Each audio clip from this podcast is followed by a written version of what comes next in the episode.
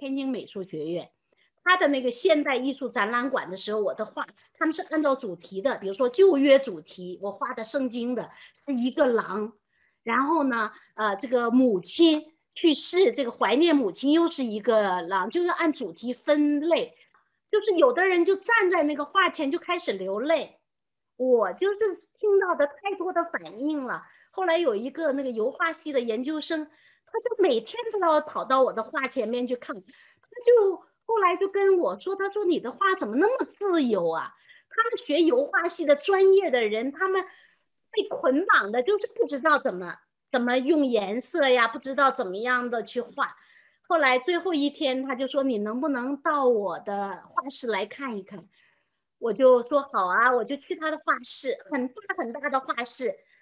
然后就感觉到他他们的那个灵感的源泉是枯竭的，非常干。就是我，他就觉得你可你怎么什么都能画，而且你的色彩好像是你特别懂得色彩。其实我的色彩是跟着我感情走的，不是我要选什么色彩，就是我的感情那个时候是什么感情状态，我就用什么感呃色彩。不是说呃我不可以学别人的方式，而是。我觉得这就是我的方式，神给我的这种方式就是直抒胸臆，就是很简单、很明快、很直接，就是人人都可以画嘛。但是另外一个神给我的那个情感和灵里边的储备又非常的强烈和丰厚，所以它出来的东西呢是有感染力的、有冲击力的。所以我就一直画我的感情，这这些年呢就是。经历了各种各样的事情，单身，我离婚单身了十八年，才遇到我现在的先生大卫。那我单身的时候就画的很多很多单身的画，那就总是和我的生活是相匹配的，因为我只能画我自己里边有的，我不会画我没有的，所以我可能就是一直保持着跟我自己的生命一种紧密的、直接的联系。所以我就说我的画是日记画。就是我自己经历什么，我有什么感受，我就直接画我的感受。我并不是要去画什么别的，我也不呃不去呃去学什么技巧，因为我就是只要表达就好了。所以我就发现，原来这就是艺术疗法。艺术疗法就是你通畅的表达，你不管它的这个效果怎么样，然后在出发之前，我不知道画面上会出现什么。这个对于我来讲，嗯，我觉得是一个医治，因为呃，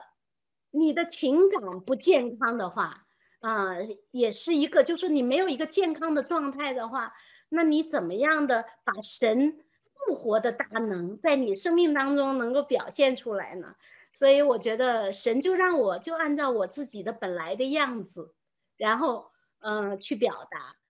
认识耶和华荣耀的知识。要充满遍地，好像水充满洋海一般。我早上看海，晚上看海。人在水中与人在岸上看水不同。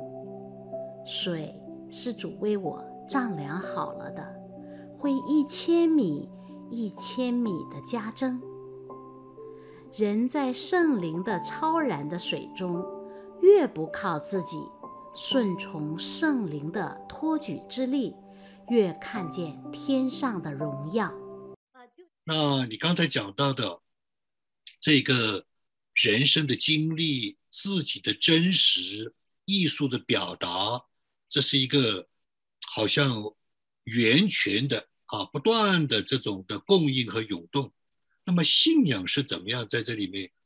你是怎么样的去寻求神啊，或者灵修啊？你怎么知道啊神对你的说话？因为信主以后，神就是我的中心，应该来讲是呼吸之间，呃，这个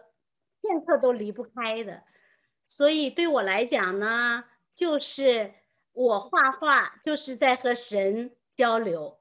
因为画画的时候，以前是有同学、老师围观，那个时候我也不懂害羞。现在呢，有的朋友就说：“哎，我可不可以看你画画啊？”我也没有直接说拒绝。但是我每次画画的时候，它是一个这个好像就是你和神单独相处的一个时刻，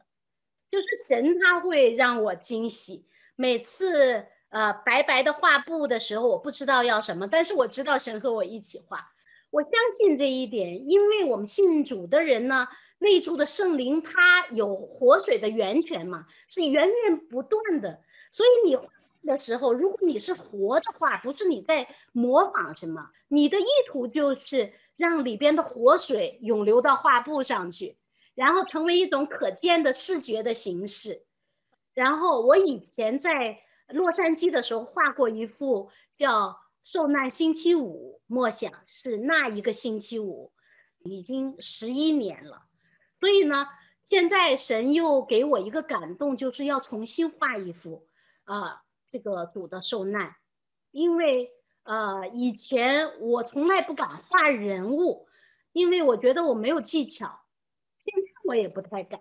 现在画的人也不是很好，但是我根本不管，就只要你心里边灵里边有一个感动，就说今天我要画主耶稣受难的这个受难像，所以我就到了我的画室里边，直接就开始在画板上就开始画。画的时候，从我开始第一笔到结束一个小时，所以那个是你在你已经预备好了，因为已经对于主的受难和这个呃逾越节这整个的过程已经有几天的默想了，所以这个时候只用一个小时，你就是喷发出来，所以我就知道。我就是用这种方式来敬拜他啊！另外，在这个受难前边，我的一幅画我要提一下的是，呃，这个我的穿军装的洋娃娃，这是我最近画的这幅画。我就觉得神可以通过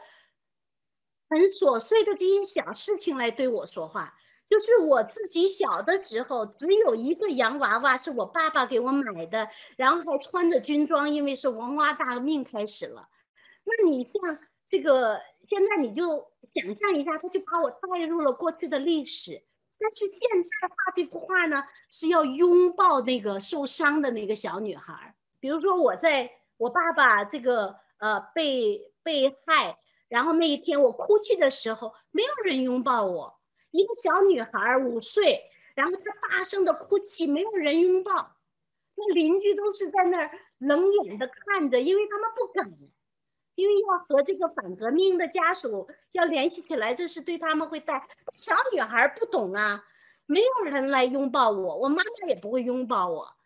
所以我觉得我们以前的那个文化是非常的冷的，而这种冷呢，也会造成我们在和神的关系的这个建立当中也会有障碍，包括弟兄姐妹之间、教会中间，如果你一直都是这种呃距离感。疏离感，然后大家看见别人受难的时候，也不会上去安慰，也不懂怎么去安慰。那我现在神就教我，你用你画画这种方式来安慰你以前的那个受伤的那个小的时候。然后同时，我马上就把这个呃这幅画呢发给我的姐姐和我的哥哥。我姐姐就说：“你画了你的洋娃娃。”你还记得你的洋娃娃，就说明你的洋娃娃没有丢，它仍然活在我们的记忆里边。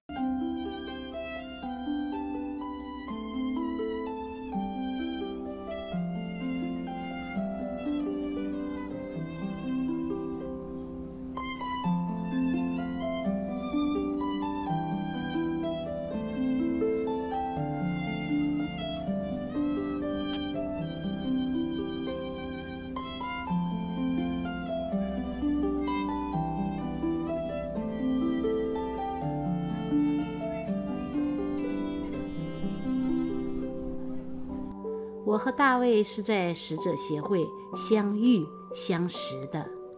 大卫说：“二零一二年情人节早上，我在使者讲了一篇道，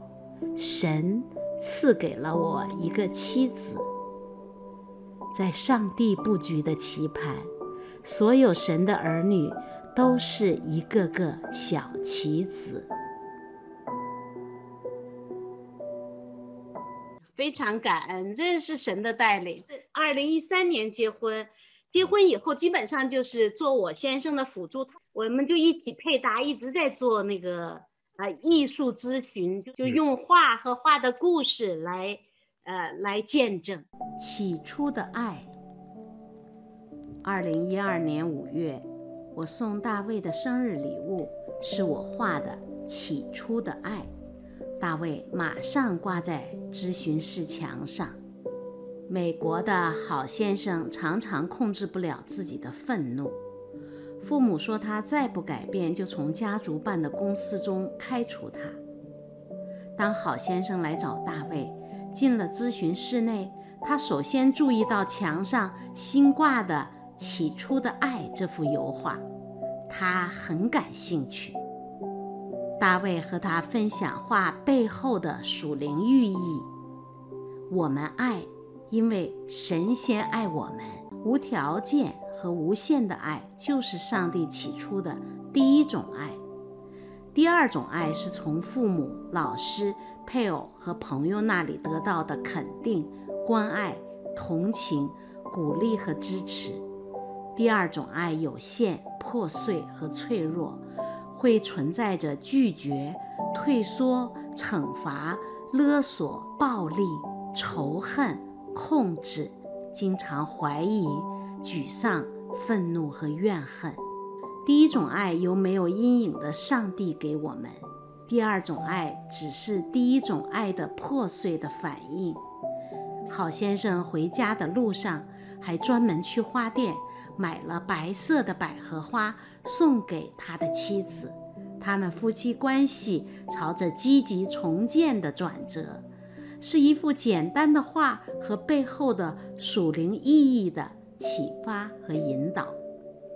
他是因为有愤怒的问题，就是所有的人都好像是不爱他，其实是他断绝了和起初的爱的联系。所以这个是第一次，然后后边的一个一幅一幅画的故事就就太多了。有的人要自杀的，有的人要怎么样？我有一幅画在洛杉矶画的，叫这个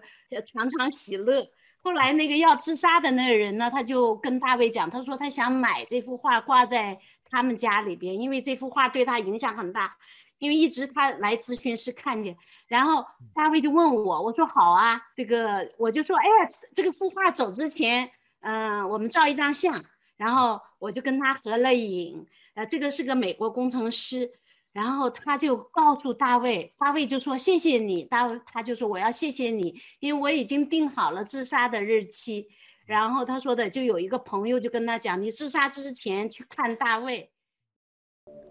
我的画挂在咨询室内和等候室内，常会触动来寻求辅导的人们。大卫经常用我的话和故事进行辅导，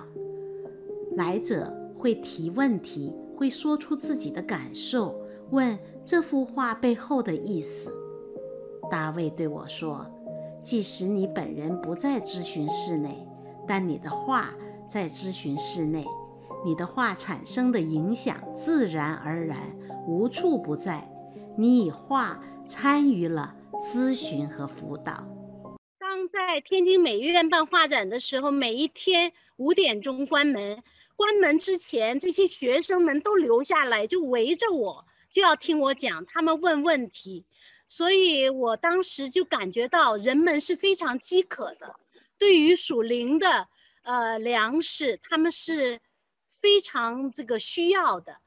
它不是仅仅是画本身，是和这个人在一起，所以。我现在这个写书，呃，红皮箱，呃，就是整个的把，呃，这个从小到现在，呃，这么一个历程有十四章，那就是按照年年代和不同的时间、不同的地点，然后把它写下来了，而且插画差不多三百幅，那就是我的日记画，在这个每个故事每一章里边，它是。呃，合在一起的，而且还有这个照片。我为什么要这样做呢？就是让人知道真，就是真实是非常重要的。在我们信主的人所写的文字里边，第一是真，真善美次序真放在第一。如果没有真的话，其他的都谈不上。那就是我的服侍方式。你把你自己，如果是过去所经历的所有的一切，用细节性的表达，不是说笼统的去表达。当细节本身，它是非常有力量的。所以我基本上是按照像拍纪录片那样的来写这本书，然后甚至所有的这个时间、地点、细节。我都放在这本书里。这本书呢有六百多页，红皮箱，所以是呃，现在是我的这些编辑们非常的喜欢，编辑和设计非常喜欢，他们就是边读就边进行疗愈，就是好像是带着他们进行疗愈。所以我就知道呢，这个不单是我自己得到疗愈，是我把我疗愈的这个过程展现出来，然后带动读者来进行疗愈。然后如果没有过去的这些呃细节的话，你就不知道十字架到底在你的生命当中进行了怎样的一个翻转，你也不知道你到底呃这个复活。的状态表达在哪里？所以，呃，我以前很犹豫要不要写离婚的那一段，因为，呃，是涉及到别的人，我都会要征求，呃，这个我孩子的父亲的同意，说的，呃，我要我避免不了写你，因为这是我的一段历史，但是我写这个目的确实不是要伤害他，也不是要。要是挑事或者是怎么样，而是如果没有这段历史的话，那神在我生命当中的那个那个十字架的工作没就没到那个极点，我就不会奉献，我也没有到那个破碎到死的那个状态，所以我是很感谢神的那个在我生命当中的工作。那我要写的时候呢，我就把那一段时间的状态呈现出来。不知道这个牧师看了会怎么样，但是我觉得我自己就是把真实的、血淋淋的，或者是呃那那个时候的我呈现出来。所以这本书呢，很多是日记体。我现在呃现在的我听到过去的事情、过去的那种伤害，如果是用一一把刀来伤害我的话，现在就跟个蚊子咬一下都都达不到。所以呢，我们人真的是一直都在往前走，呃，所以现在回过头来看呢，就是那个神的恩典的那种包裹。我其实不是做计划的人，我也不能计划到我啊来到美国，然后在美国十年以后我会遇到大卫，我会结婚，没有这些计划，那就是就是顺着圣灵的带领走，我就是这么简单，所以就走着走着路就出来了。所以我也相信这本书呢，呃，当它出版了以后，也是求神怎么带领，我也不知道。反正我要做的就是把它写出来，呈现出来，而且我呈现的方式是非常的呃美的，因为我们的神他是非常美的，是很荣耀的，所以我就希望神能够让这个这本书的呈现，呃。